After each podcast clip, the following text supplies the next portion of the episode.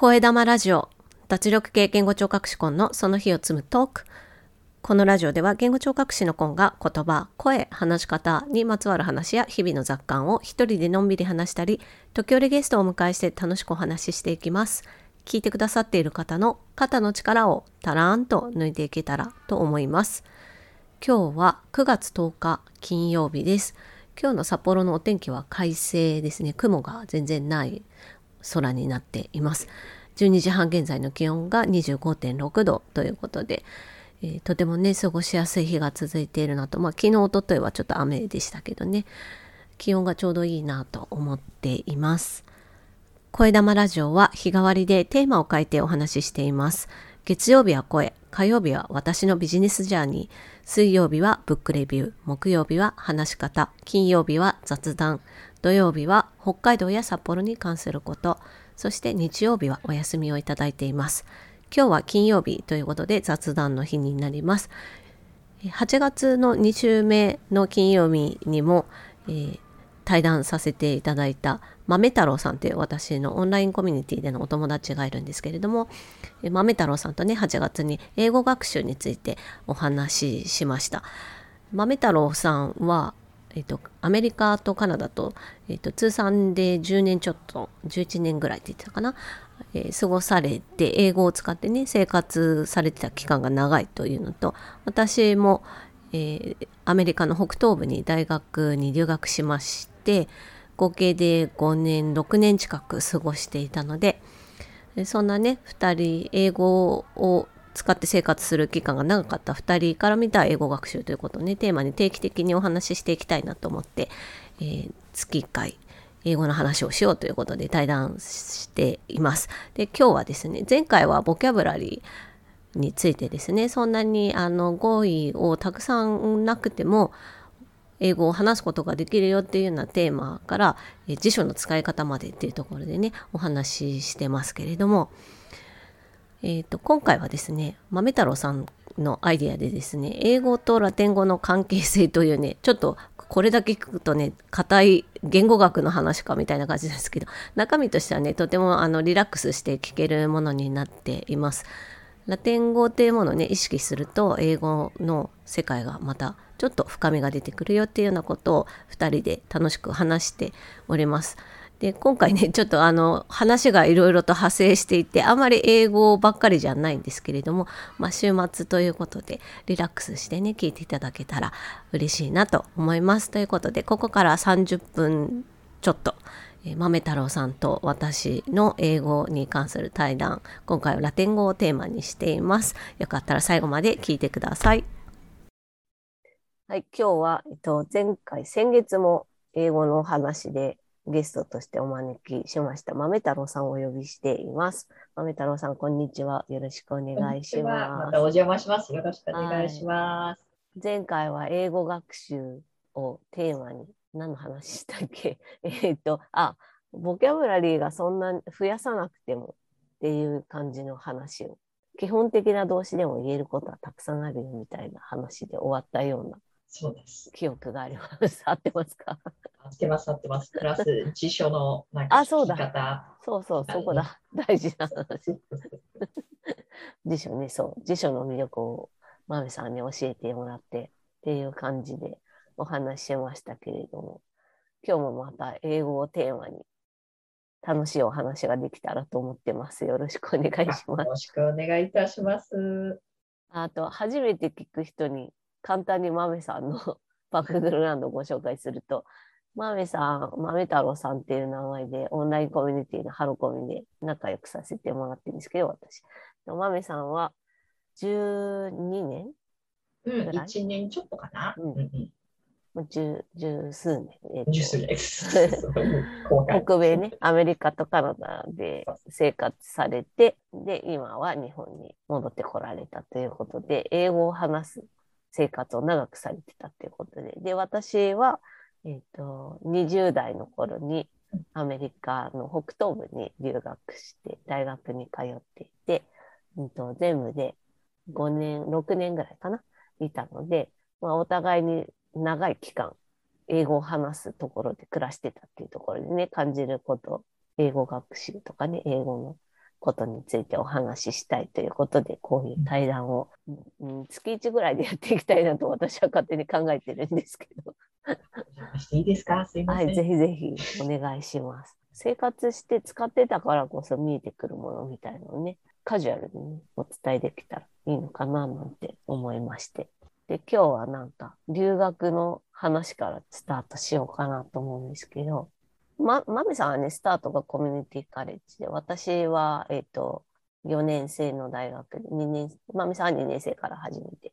うんまあなんか最初の2年間って、どうやっても最初の頃は一般教養的な科目を取っていくんですよね、きっと。コミカルもそうなのか全く同じです。で、確か私ちょびっとだけ日本の大学行ったんですけど、うんうん第二外国語を取りなさいって言われてフランス語を取った記憶が。おフレンチだったのね。そう。なんか使えそうじゃんって思って。でもだって選択肢がさ、フランス語かドイツ語かしかなかったんですよ。確か。あ、中国語もあった。で、中国語も取ってお素晴らしい。マルチリンガルだよね、コンさん、本当た。いやいやいやいやいや、かじってるだけなんだけど。で、アメリカに行ってみたら、やっぱり第二外国語は要求されるわけで。あ、そうだね。確実にやらなきゃいけないね。うんマメさんは何か取ってましたか？第二外国語。私はスペイン語を取らせていただきましたおですね。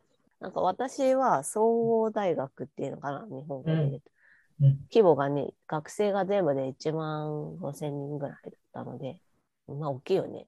日本で考えて結構大きいと思う。キャンパスも結構広かったから。でも、アメリカで言ったら中規模ね。そうかな。うん、そなんかうだね。 Uni versity of なんとかみたいなあるじゃない。例えば、私はメリーランドだったから、 University of Maryland だったら倍だね。私が行ってた大学の。あ確かにそうか。マサチューセッツも University of Massachusetts、 UMass っていうけど。ん、 UMass 大きいもん。で UMass キャンパスいっぱいあるもんね。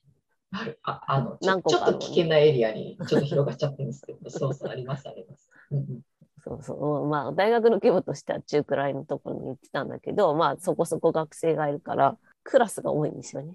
授業数、授業の開講してるものがすごく多くて、うん外国語もすごく幅広くて、うん。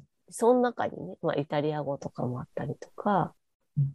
みんなが取るスペイン語とかもあったりするんだけど、うん。ラテンっていうのがあって、これが素晴らしいよね。ラテンって思う、ラテン語ね、ラテン。は？って思って。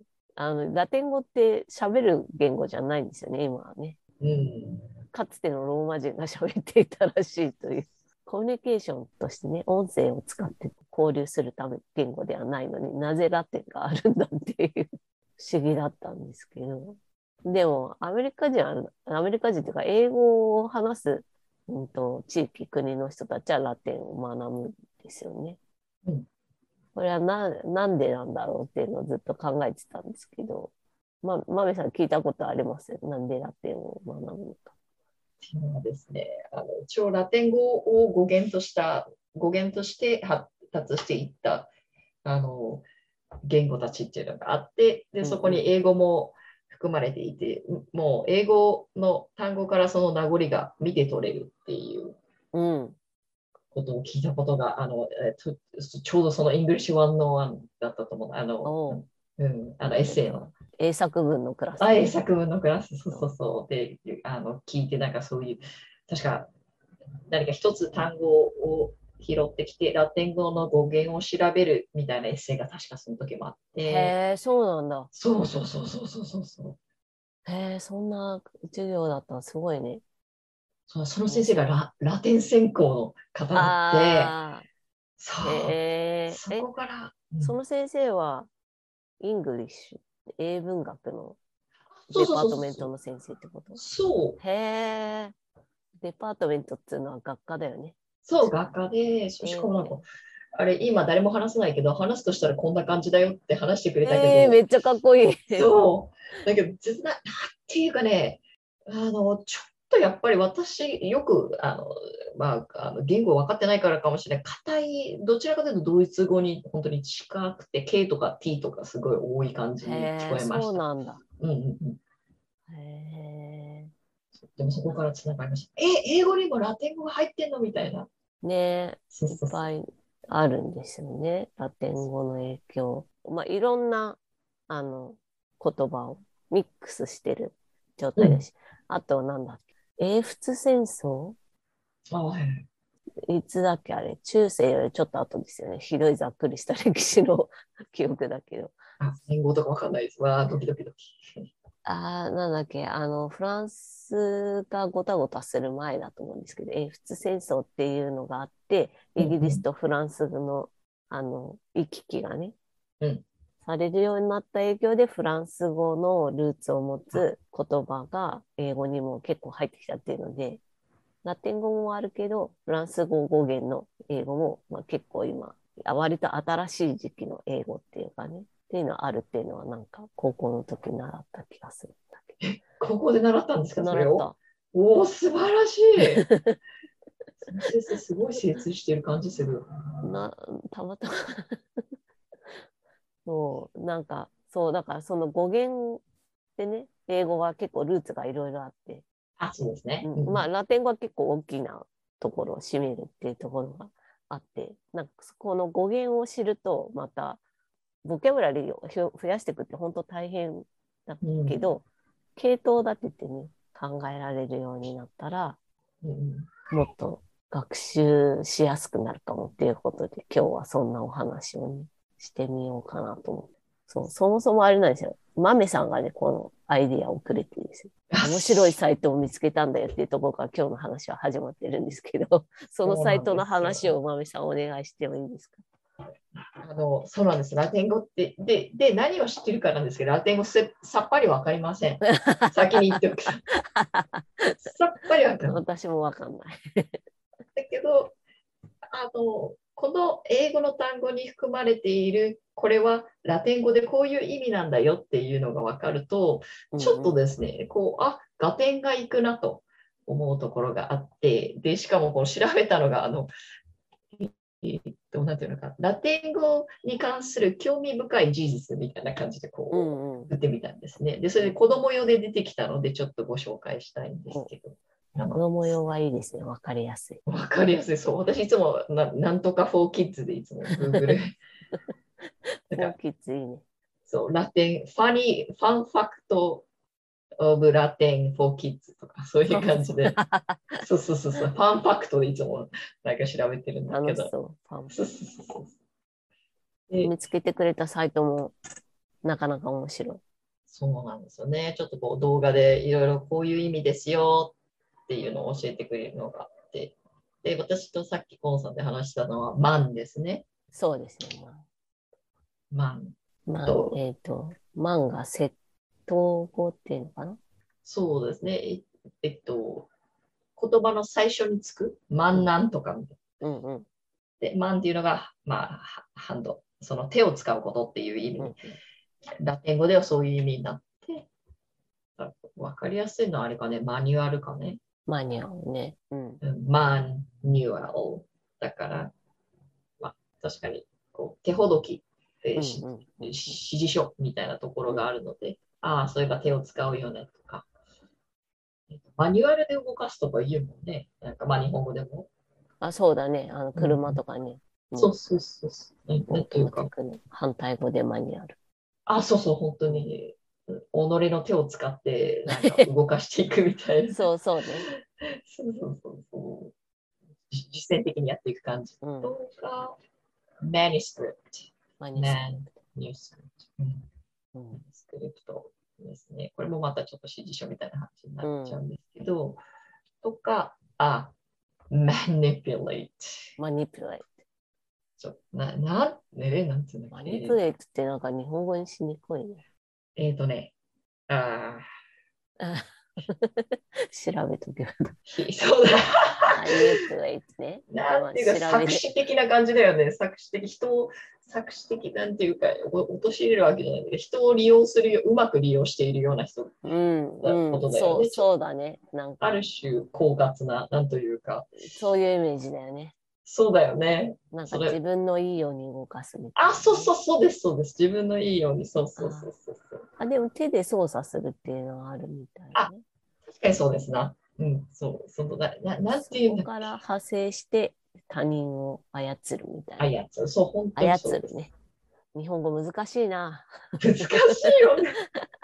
そう他人を操作するような感じっていうかね。うんそうそうです。まあそうです操作から手を使うっていう感じですよね。面白いね。そして、これはちょっと変革的な活用だけれども、メンテナンスするの、メインテイン。そのマンから、その、うんハンドって手から来ているよ。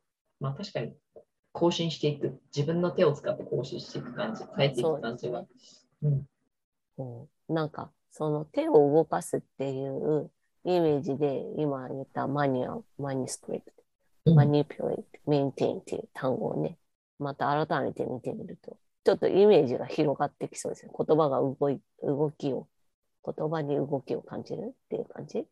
そうだね。うんあとは、あれかな。あの、もう一個ジオがあったじゃん。ああ、ジオ、ジオ、ジオグラフィーのジオね。そう。ジオロジー、ジオグラフィーで、ジオなんだろうね。ジオメトリックとか。ああ、ジオメトリックもあるね。そう。基本的にその地質とか地形的な話の単語にされているんだけども、そのジオ、GEO というのが地球を表すというラ、うん地球を意味するラテン語だったりして、うんあ、そっか、ジオってついたら結構何ラあの地球系なのねってこうんうんうざっくりね、そうそうそう。すると楽しいかな。確かにね。と後ろにつくやつもあるのかな？うん後ろにつく。後ろにつくのはイメージしてなかった。設備語か。設統語と設備語か。ビゴね。あ、そうだからあれだよね。あの、今こっち、えっと、あの、このウェブサイトを見ていると、例えば、DICT、D-I-C-T、DICT。うん、プリデクト。そうそうそうそうそうそうそうそう。組み合わせだね。プリとディクト。そう。contradict っあていうのは、dict っていうのが to say、なんか言うっていうことなんだって。だから predict ー。で、pre っていうのも先に言う言っておくう。ん予言するって意味だから、これは面白い。面白いですね。とか、えっと、面白いね。この gress っていう、あの、progress って言うじゃない？もう、gress っていうのが to walk、歩くっていう意味なんだって。ああ。で、プロは、なんだ、未来的な、なんかイメージがあるよね。なんだっけ、プロってね、そうそうそう、それで、じゃあプロって感じだよね。そう、あの、その、なんていうか、時間的に未来のことを示してるプロ、確かプロだよね、そうだよね。今なんか、い一瞬のことで、あ、そうだ、プロってどういう意味だっけ？って思っ確て、かそう、プロロングとかもそうだよね。プロングもそうだし、プロデュースも多分そうそうだね。かな。えーっと、proceed、あ、プロシード。うん。えー、あ、proposition。うーんとね、そうですね。今、あたふたしてないですけど、あれ？どういう意味だったっけ？あ、something likely to happen.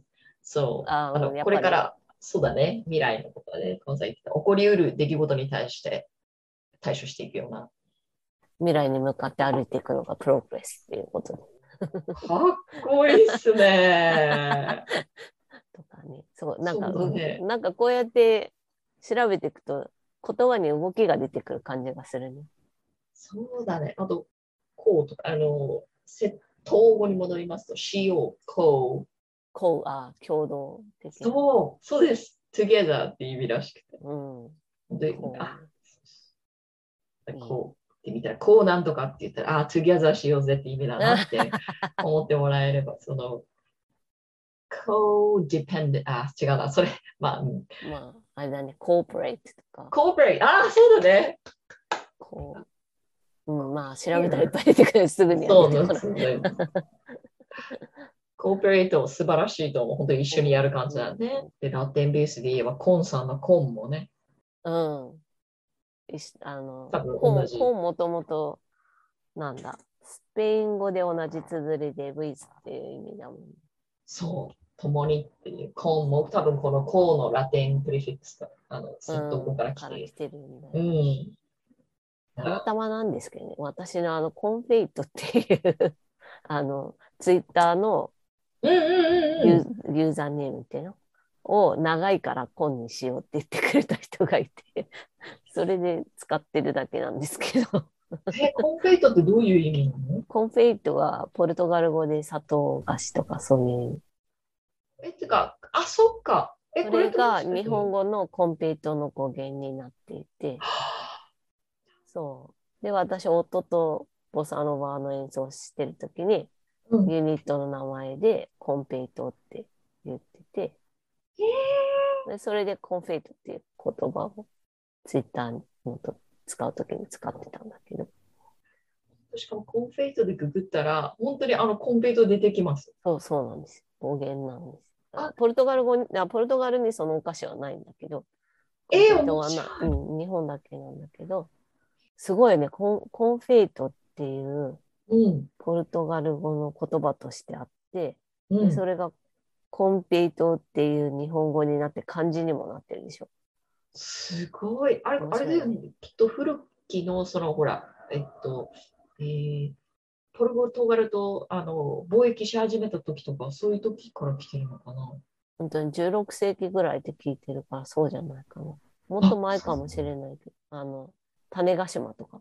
うんうんうんうん。あ、そうだよね。歴史がそうだよね。歴史の知識がひどすぎるけど、なんか、うん、多分、ポルトガル語、あ、ポルトガルと交流してた時に、うんうん。それが入ってきて、で、それが日本独自のお菓子になったっていう。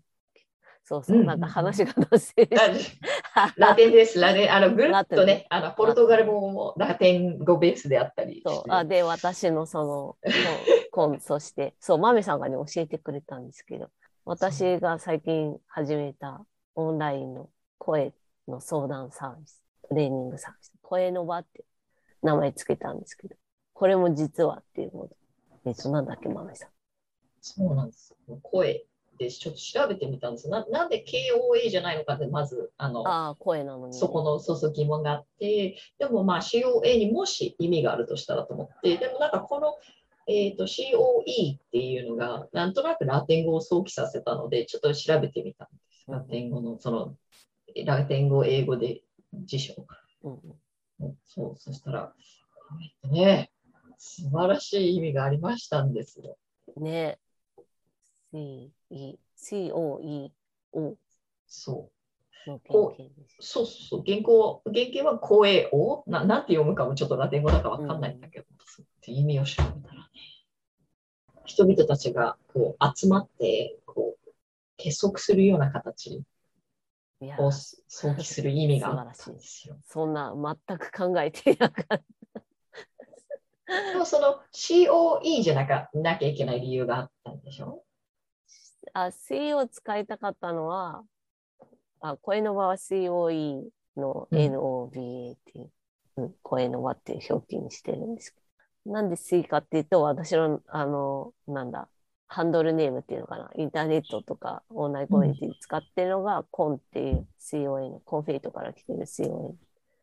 で、そこから外れたくなかったっていうのがあって、声の輪は C から始めたかったのと、あと K から始めると字面が硬いっていう 私の 勝手なビジュアルの印象で。で、あとなんか、まあ言う、こじつけかもしれないけど、C から始めるとラテン語っぽさ出るよね。ちょっとだけ。しかもほら、その声の場のノバ、NOVA じゃノバ。ノーバそのノバもあのそうラテン語でニュー、新しいっていう意味だから、そう、そうなんです。もうこれはあの、ネーミングサービスされてる方に依頼して作ってもらったんですけど。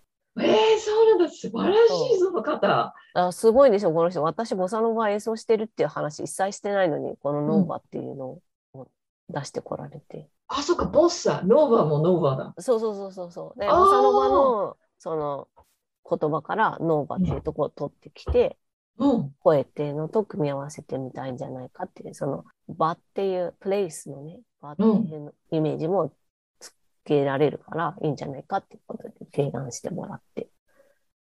これしかないだろうみたいな。他にね、すごいその人は8つぐらい提案してくれたんだけど、素晴らしい。これだろうみたいな感じ。そう。ね、最終的な意味が、なんていうのか、人々が集ま、こう、なんていうのかな、こ集まれるこをいまだかつてない新しいその、うん。ね、人の集まる場所っていうのが素晴らしいなと思って。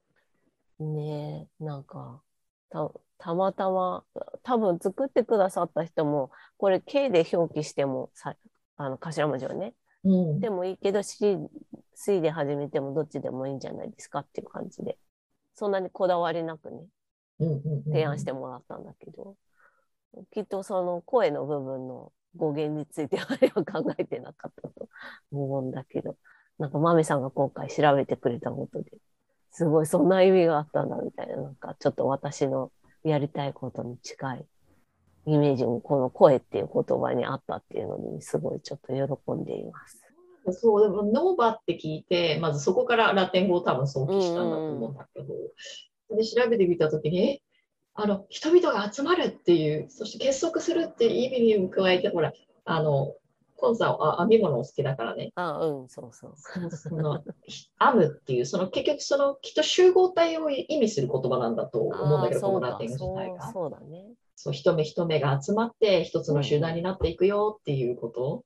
なるほどねこのサービスにとても人がね、こう気軽にこう立ち寄って集まっていって、そこからすごく大きなものが生まれていくような、ちょっと元気になる話だわ。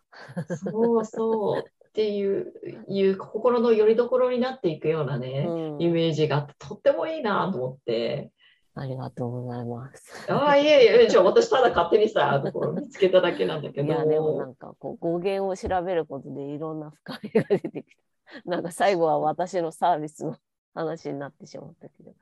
大事だからね、人がこう、は集まっていく。でしかもほらね、特に、あの、その声っていうところで、自分が生まれ持った、そのもう変えられないコンディションっていうか条件だからね、うんそこをこうシェアしていって、自分が今まで見たことのない視点をこうこう集まった人たちに授けてもらうみたいなことなんかなと勝手に考えてるんだけど、どうかな？まみさん、その言葉今もらったわ。ありがとう。え、あ、そうなの？え、いつでも使ってくださいませね。そう、まあそんな感じですね。えー、そうだ。そう、でも見方が変わったら、ところ変わればみたいなとこだよね、本当ね。でもなんか私のとレッスン受けてもらったりとか、うん。その相談で、まあみんなさ、声ってこうだって思い込んでるわけよね。そう、ある。うんうん。で、私は思い込みから外れたところでお話ができる立場だから、だから、それを聞いて、あ、そういう考え方あるんだっていうのはよく言ってもらえてるから、なんか、すごいリンクしてる、まみさんが今言ってくれた。あ、でも、この前ね、あの、コンさんがおっしゃってくれてたことに、なんかその、私が思ういい声っていうのがあってっていう話をコンさんにしたら、え、そんなものはないよっていう、単なる主観じゃんっていう話聞いて、あ、そうだよねってなって、もともと。そう、そうなんです。そうなんです。声っていうのはね、なんかもう、いろんなものが絡み合っているので、なんていうか、その思い込みでネガティブな気持ちになるぐらいだったら、私いくらでも解きほぐしますっていう、そういう、それが声の場のやりたいことかなっていう感じなんですなんか英語からどんどん話が 結局なんかもう自分の話してる。ちょっと声の場の話出たからさ、話さざるを得ないでしょ。あそうそうそうまあ、確かに。まあ、そそんなことで今日は英語の話だったのかっていう感じですけど、でもほら、ララテンが。そうそう、あの、言葉、英語の単語の中にね、ラテン語の要素を感じたら、ちょっと調べてみると、面白い世界が広がるかもしれませんという強引な着地点で、今日は終わりにしようかなと思います。あとあれだよ。to, to be continue のコーンも多分ラテンあ、語でそうコーン together。そうだね、そうだね。おおー、イェーイ、お後がよろしいよね。素晴らしい。はい、あの、この英語 トークも to be continued あの、あの、あの皆さんがあのよろよろしければっていうことで、こんな感じで、二人が楽しいだけのあそう話めっちゃ。楽しいですね。楽しい。なんか、うんこうあれだよね、み聞いてみたいよね。こうこういう、なんか英語でさ、こういうの質問あるんだけどさ、なんていうか、何気なくそうですね。持つ質問。あ、ね、なんか、こんなこと聞いていいのかな？みたいなのは全然、あの、私たち喜んでお答えしますので。ね、そういうことこそ楽しかったりするわけですよね。そうそうそう。あのねお役に立てればいつでもお気軽にご質問ください。なんかそういうあれだね。質問のなんかハッシュタグつけて送ってもらうか。あ素朴な疑問、本当に聞いてみたい。どんなことを疑問に思うのか。うん。ね。そう。ぜひお願いします。というわけで 今日はこの辺で終わりにしようかなと思います。今日は英語とラテン語のつながりに そっからなんか私が勝手に自分のサービスを宣伝するみたいになってしまいましたけどそんな感じでラテン語をちょっと興味を持ってもらえたらなと思います。はい。まみさんありがとうございました。どうもありがとうございました。とても楽しかったです。またお願いします。お願いします。はい。